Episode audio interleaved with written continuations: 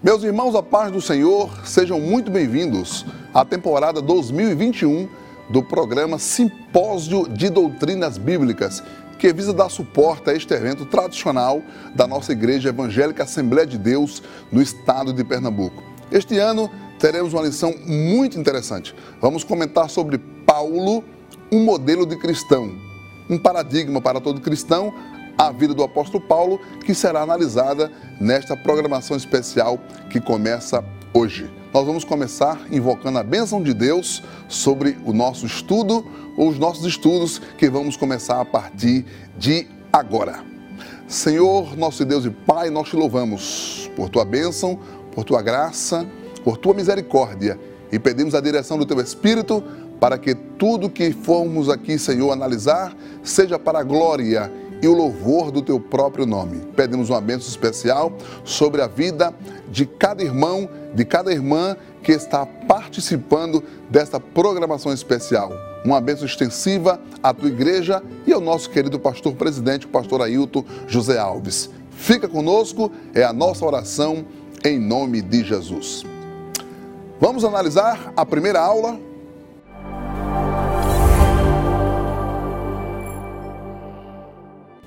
Meus queridos irmãos, como dissemos, nós vamos hoje começar a análise das lições do Simpósio de Doutrinas Bíblicas deste ano de 2021. Tenho aqui em minhas mãos a lição que será usada neste simpósio. Uma lição maravilhosa, certamente você tem um exemplar dele, você deve ter adquirido com a liderança da área do setor da filial onde você congrega. Esta primeira lição, nós vamos estudar sobre o seguinte tema: Paulo é um vaso escolhido. Está aí na sua tela o tema, um vaso escolhido, e tem como base o texto de Atos dos Apóstolos, capítulo 9, versículo 15. Disse-lhe, porém, o Senhor, vai porque este é para mim um vaso escolhido para levar o meu nome diante dos gentios e dos reis e dos filhos de Israel. Foi a palavra de Deus para Ananias quando o Senhor o mandou a discipular o recém-convertido apóstolo Paulo. Nós temos a alegria de receber aqui para comentar estas lições, esta lição, o evangelista Amós Batista. Pai do Senhor, pastor Josiel. Prazer muito grande tê-lo conosco aqui. A alegria imensa para mim. Um prazer pessoal para mim. Presbítero Jonathan Lucena, Pai do Senhor, seja bem-vindo. Pai do Senhor, pastor Josiel. Deus te abençoe, muito bom estar com a sua, sua pessoa, sua presença entre nós aqui. Satisfação é minha, pastor. Deus te abençoe. Eu queria iniciar é, a análise desta lição, um vaso escolhido, perguntando é, aos nossos queridos convidados, obreiros do Senhor aqui presentes, o seu conceito pessoal sobre o apóstolo Paulo. Eu tenho certeza que se fôssemos fazer, pastores, uma enquete sobre que personagem bíblico você mais admira no Novo Testamento, Paulo acredito que lideraria esta enquete, porque claro, depois de Cristo, que não há comparação, é, Paulo talvez seja o, o, personagem bíblico mais admirado, mais amado, mais estudado do Novo Testamento. Eu queria iniciar perguntando ao querido pastor Amós, pastor, o seu conceito a respeito da pessoa do apóstolo Paulo? Pastor Josiel, falar sobre o apóstolo Paulo não é tarefa fácil. Sabemos que a maior influência para o cristianismo, tanto nos seus primeiros anos como até os dias de hoje, sem de sombra hoje. de dúvidas, o apóstolo Paulo ele se destaca e em muitas áreas que eu creio ao longo desse simpósio nós vamos estar estudando. Para mim, o apóstolo Paulo é o maior expoente do cristianismo depois de Jesus. É, eu acredito que não seja uma opinião diferente do nosso querido presbítero Jonathan Lucena, mas queria que o senhor dissesse suas palavras. Presbítero Jonathan, para o senhor, quem é Paulo?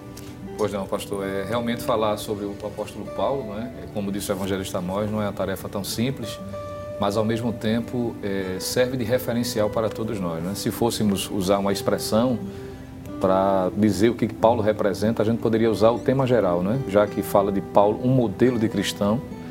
Ele, como modelo, realmente, não só, primeiramente, de uma vida transformada, de alguém cuja vida foi mudada totalmente, radicalmente pelo Evangelho e alguém que se deixou ser usado pelo Senhor. Não é? é um modelo de alguém transformado e, ao mesmo tempo, o que Deus é capaz de fazer na vida de uma pessoa que se dispõe a fazer a sua vontade. É. Paulo nos mostra o que Deus pode fazer através de um homem que se deixa moldar pela ação do Espírito Santo. Nós vamos colocar aí na sua tela o primeiro tópico da lição. Já está aí na sua tela o primeiro tópico da lição. Quem era Paulo? Nós aqui falamos de forma particular sobre o nosso conceito. Eu esqueci de dizer o meu conceito, né? Eu defino Paulo como o crente mais crente que eu já ouvi falar. Mas a lição trata sobre isto. Quem era Paulo? E aí é, está na, nos subtópicos a definição de Paulo no seu próprio conceito, no conceito do povo, da sociedade, das pessoas e no conceito da igreja. Vou pedir aqui ao evangelista Amós que comente sobre isto. O que é que Paulo dizia a respeito de si mesmo? Observamos claramente que o apóstolo Paulo, ele, por ser, como diz a lição, um fariseu, amava o judaísmo, era zeloso pela lei e também, como ele mesmo diz, perseguidor da igreja. Seu objetivo maior era destruir aqueles que seguiam o Senhor Jesus, visto que ele, como judeu e fariseu, não aceitava a ideia de um Messias crucificado, visto que a lei determinava que maldito era todo aquele que fosse pendurado no madeiro, no madeiro, conforme ele mesmo fala em Gálatas, capítulo 3, versículo 13. Então, ele olhando para si, ele se via como o principal pecador. Ele mesmo diz isso quando ele escreve a Timóteo, inclusive na versão King James atualizada, ele diz que Cristo veio ao mundo para salvar os pecadores, do qual eu sou o pior. Até então, é o conceito que ele tinha de si mesmo antes da sua conversão. E, e mesmo, pastor, depois que ele é, se converteu, ele tinha a noção né, da sua fragilidade, ele nunca se achou um, um, um super crente, né? ele nunca se achou superior demais. Né? Ele sempre se colocava numa posição de devedor, não é, não é verdade isso? Paulo nunca se, se ufanou de dizer assim, eu sou o grande apóstolo Paulo, é verdade? É verdade. Inclusive a gente percebe que no período em que ele escreve as cartas às igrejas, ele sempre faz questão de pontuar o fato de que ele não se considerava digno de ser chamado apóstolo, visto ter sido perseguidor da igreja, mas aí vem um grande tema que surge a partir dele, que é o tema da graça de Deus revelada, manifestada aos homens através de Jesus Cristo. É verdade. Um dia desses, um pregador estava comentando sobre o apóstolo Paulo e ele foi falar sobre esse estado anterior né, da conversão. E ele disse assim, nas suas palavras: a gente fica até constrangido de, de chamar Paulo de perseguidor, de que ele foi violento, de que ele foi implacável, porque nós amamos tanto Paulo que essa visão né, anterior da conversão é até um pouquinho assim difícil de, de digerir. A gente não gosta nem de comentar, mas, como disse o pastor, é aonde a graça de Deus se manifesta. Presbítero Jonathan, quem era Paulo no conceito das pessoas, da sociedade, do povo que ele cercava, do seu grupo social? Quem era Paulo para eles? Pois não, pastor. É, quando nós analisamos né, alguns textos, inclusive quem está com a lição em mãos pode perceber referências, né, ricas refer referências, em que Paulo era alguém de muita importância dentro do contexto religioso em que ele estava inserido. Né? Nós podemos perceber, inclusive, em Atos 9, que é o, o texto em que está inserida a lição de número 1, em que ele teve autorização da, da liderança religiosa para perseguir os cristãos em outra cidade, um tanto quanto distante de Jerusalém, mas era alguém que galgava uma, uma confiança muito grande. É? Ele próprio registrou em Gálatas 1,14 de que a sua nação o admirava, é? ele era admirado exatamente pelo, pelo zelo que ele tinha exacerbado quanto àquilo que ele cria como era verdade. Era um homem notável. Era muito destacado. Eles. Inclusive, é. Eh, será eh, abordado com mais precisão em, em, um tópico posterior, mas devido não só à sua intelectualidade, não é, mas também pelo fato do que ele representava para dentro do contexto do farisaísmo. Né? A própria é, texto sagrado vai dizer, em Atos 22, versículo de número 5, de que os sacerdotes davam todo o prestígio para que ele pudesse executar a missão que ele tinha colocado como missão de vida, né? que era perseguir a igreja. Então, era um paradigma para os que eram inimigos da fé cristã, claro, e que tinham Paulo, naquele momento, como referencial. Né? Ele, posteriormente, vai ser um referencial para nós, né? para a Sim, igreja. É verdade. Mas até então, antes da sua conversão, era um referencial do ponto de vista negativo, né? sendo um, uma pessoa aterrorizadora, podemos assim dizer, mas alguém que tinha um privilégio dentro do ambiente em que ele estava sendo uma referência. E a gente vê isso ah, pelo fato de ele próprio dizer que tinha a bênção dos sacerdotes para perseguir a igreja. Admirado pela, pela nação, pelos seus patrícios, pelos seus conterrâneos, pelas autoridades, Paulo era um ícone para eles. Pastor Amós, e para a igreja? para a igreja da época, a igreja primitiva. Quem era Paulo? Porque quando chegou a notícia, Paulo é crente, parece que a reação não foi tão favorável.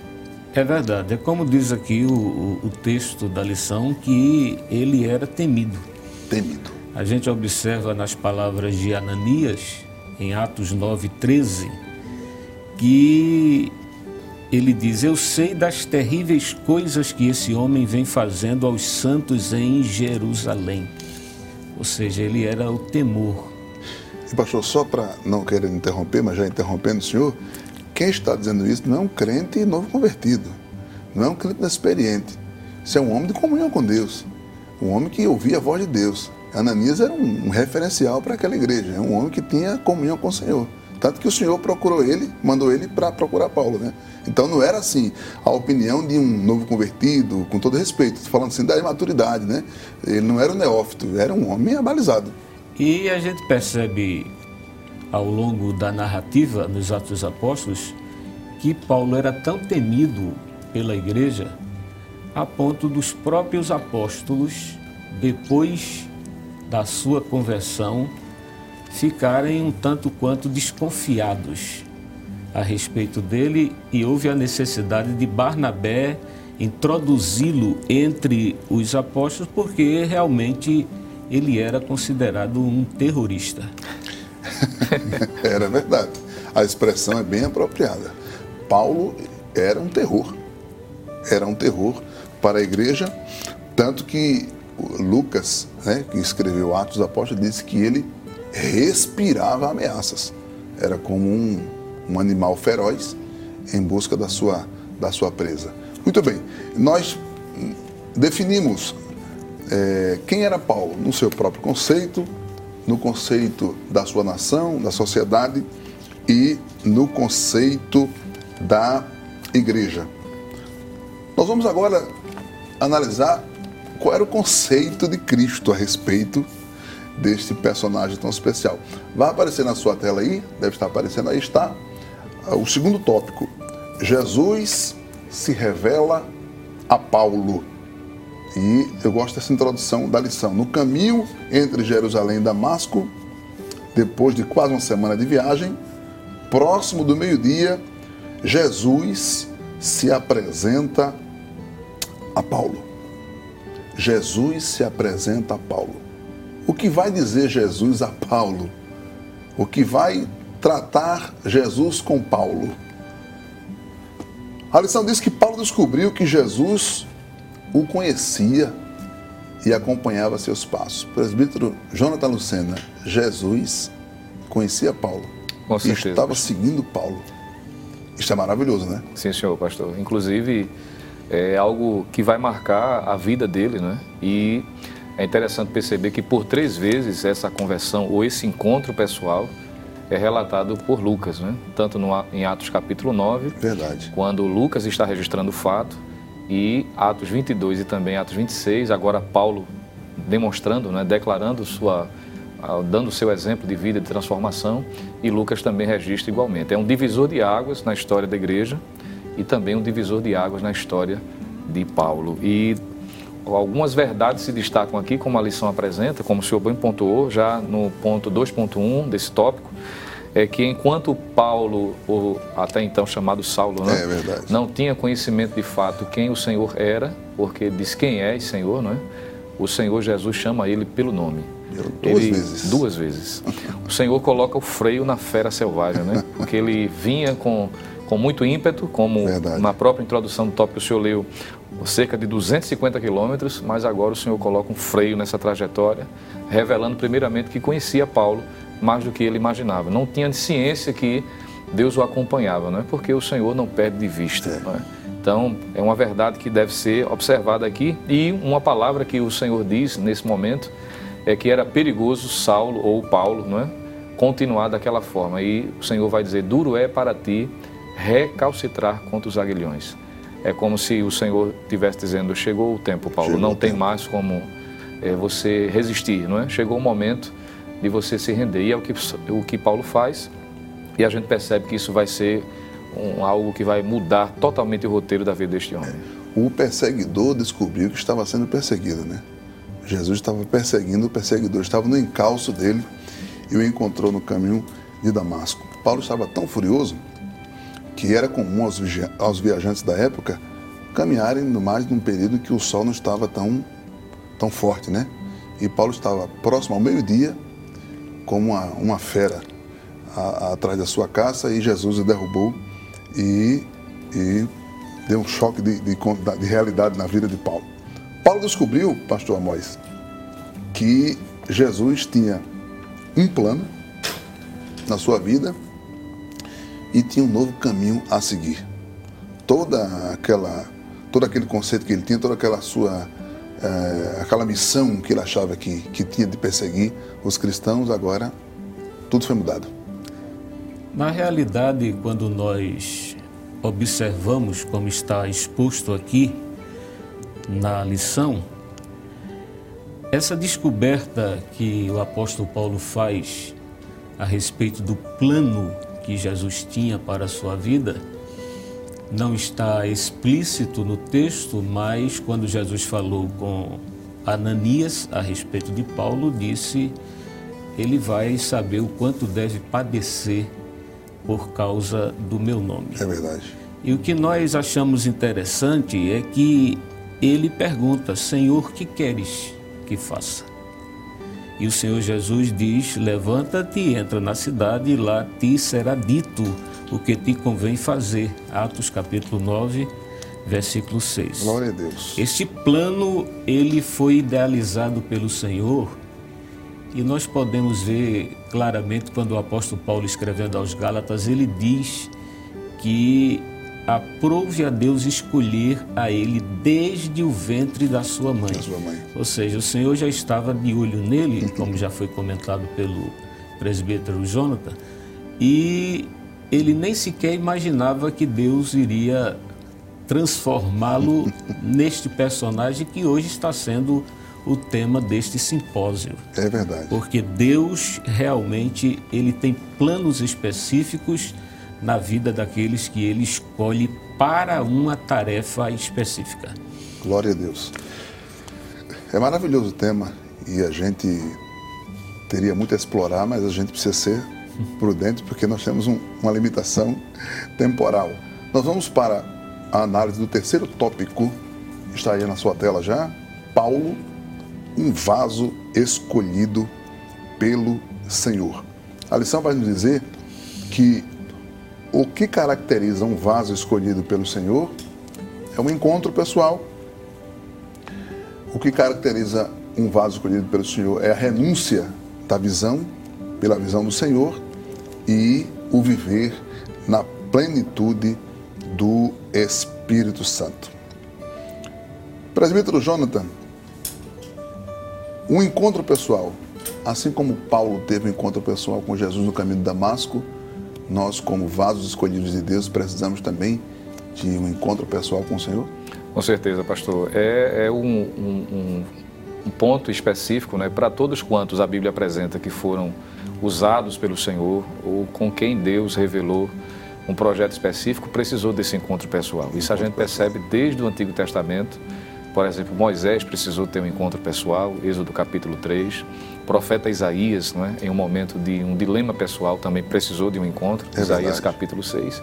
E com Paulo não foi diferente. Não é? Esse encontro pessoal abriu a porta é? para aquilo que Deus tinha com ele. Então é impossível, a gente pode aprender essa lição prática de ser estar à disposição de Deus para fazer o que Paulo fez sem ter ou sem passar por esse encontro pessoal. Por esse encontro pessoal. E ele vai mostrar, como já fiz menção, quanto esse encontro pessoal foi importante. E esse encontro deixou bem claro, primeiramente, as fragilidades dele, é? o seu engano quanto ao perseguir a igreja do Senhor e, sobretudo, a graça de Deus, porque o chamou e trouxe até um, um, uma estranheza, é? como já foi pontuado aqui. Eu imagino a igreja primitiva orando dizendo, Senhor, toma uma providência, né? E toma providência aí, de repente, podia ser entendido, né? Quem sabe, Senhor, tira o fôlego, né? Faz é. esse homem desaparecer e de repente chega a notícia de que ele faz parte de um projeto. Ele está pregando. Pregando o Evangelho. E disse que quando pregava causava estranheza, as pessoas ficavam atônitas, como que dissessem, meu Deus, como pode? Então o encontro pessoal é marcante e a gente percebe o quanto é o transformador na vida deste homem o encontro pessoal com Cristo. Jesus foi pessoalmente e mudou a vida dele. Pastor Amós, o, o irmão Ananias foi ao encontro de Paulo e disse: Eu vim aqui para que seja cheio do Espírito Santo. Foi o determinante para que Paulo se tornasse o Paulo que hoje nós admiramos? Sem nenhuma sombra de dúvidas, pastor Josiel visto que nós vamos encontrar na própria teologia do apóstolo Paulo uma ênfase muito forte ao Espírito Santo. Ao Espírito Santo. Uma das frases mais célebres que temos na Bíblia sobre o Espírito Santo é Efésios, capítulo 5, versículo 18, quando ele diz: Não vos embriagueis com vinho em que há dissolução, mas enchei-vos do Espírito ele tem autoridade para dizer. Lá no capítulo 8 de Romanos, a gente vai ver que ele descreve a forma como o Espírito Santo trabalha, inclusive mostrando a realidade de que o Espírito Santo intercede por nós com gemidos é inexprimíveis. Ele diz no mesmo capítulo que os que são filhos de Deus são guiados pelo Espírito de Deus.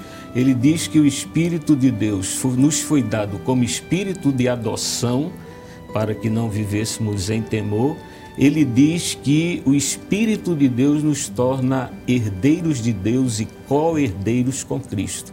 Então, a presença do Espírito Santo foi algo que determinou de uma maneira muito forte a vida e o ministério deste homem que verdadeiramente foi cheio do Espírito Santo. Um paradigma para todos nós nos dias atuais, né?